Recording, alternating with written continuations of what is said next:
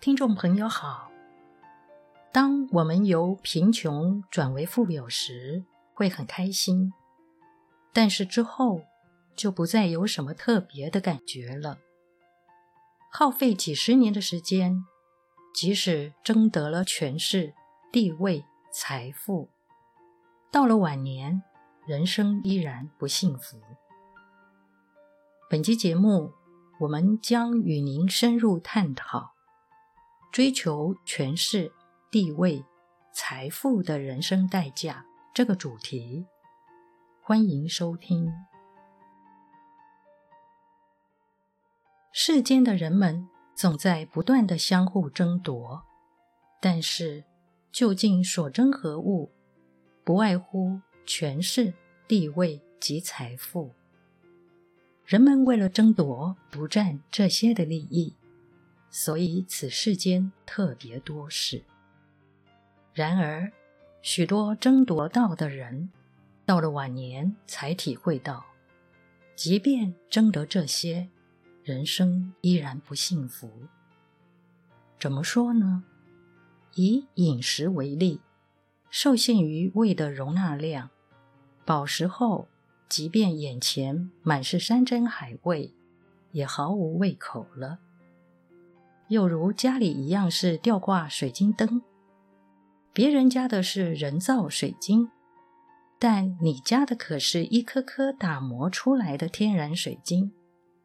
这水晶灯挂远远的看，虽然也分辨不出有何差异，但心里头的感受可差远了。可是，若与另一富贵人家相比，他们家厅堂里挂的可是货真价实的钻石吊灯，你家吊挂的不过是天然水晶灯。相信此时你的心里又是另一番感受了。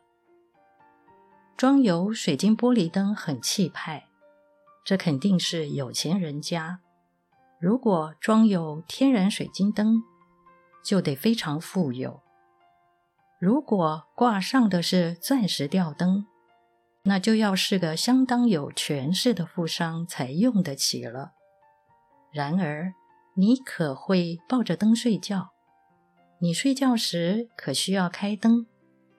你可会整天待在灯下？不会吧？不过是看一看罢了。住屋也是如此，有间舒适的大房子得以居住。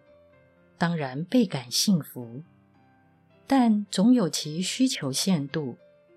再大，就只是虚荣心作祟。你实际上用不到那么多房间，有些房间你甚至整个月也走不上一趟，因为用不到。住过大的房子，只是感觉自己高人一等，但无实质需求。刚由贫转富时，你会很开心，因为你仍处于穷人心理，所以拥有富裕的生活，让你觉得就拥有了幸福。什么是穷人心理？从前吃什么都得衡量身上有多少钱，无法随意花费。现在富有了，不再担忧身上的钱不够用。突然间，心里感觉自己可以不受拘束的吃喝，食衣住行全都不用考虑是否负担得起，感觉很舒畅，像是从自己脚上取下了一双不合脚的鞋子，不受那双鞋所拘束，脚感觉很舒服，所以由贫转富时会感到特别舒畅。之后呢，就不再有什么特别的感觉了。如同之前说的，一旦吃饱了，眼前的食物就算再丰盛，也提不起什么食欲。当富有时，去哪里吃饭已非重点，重点是与何人吃饭。因为经济状况许可，无论是五星级饭店，还是米其林餐厅，西餐或者中餐，山产或是海鲜，有各式各样数不尽的餐食可选。然而，要找到对的人吃饭却不太容易。对的人很难找，即使有钱，也不一定找得到。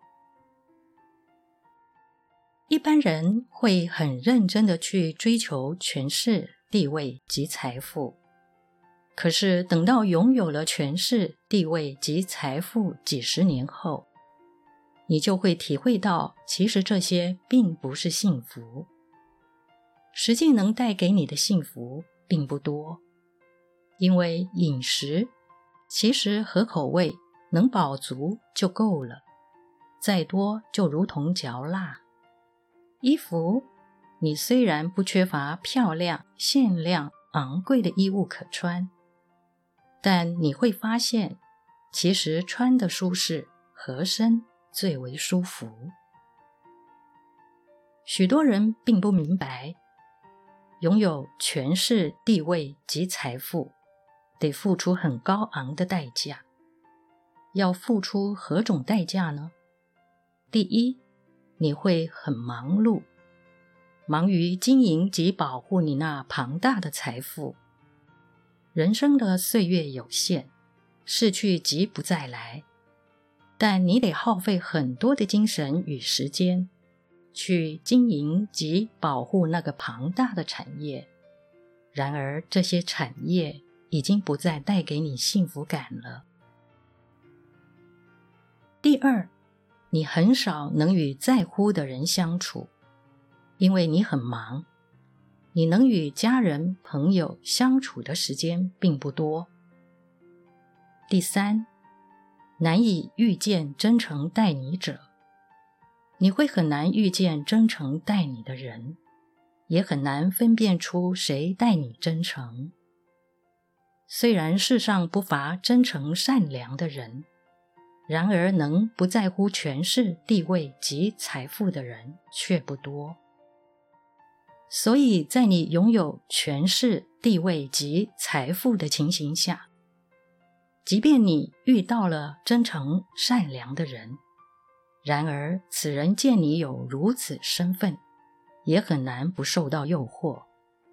他很难无视你的权势、地位及财富，真诚坦然的与你相处。所以，你很难遇见或者分辨出谁待你真诚。第四。你得随时防范他人别有居心，你需要耗费很大的精神去防范别人来拐骗或掠夺你的财富及权势。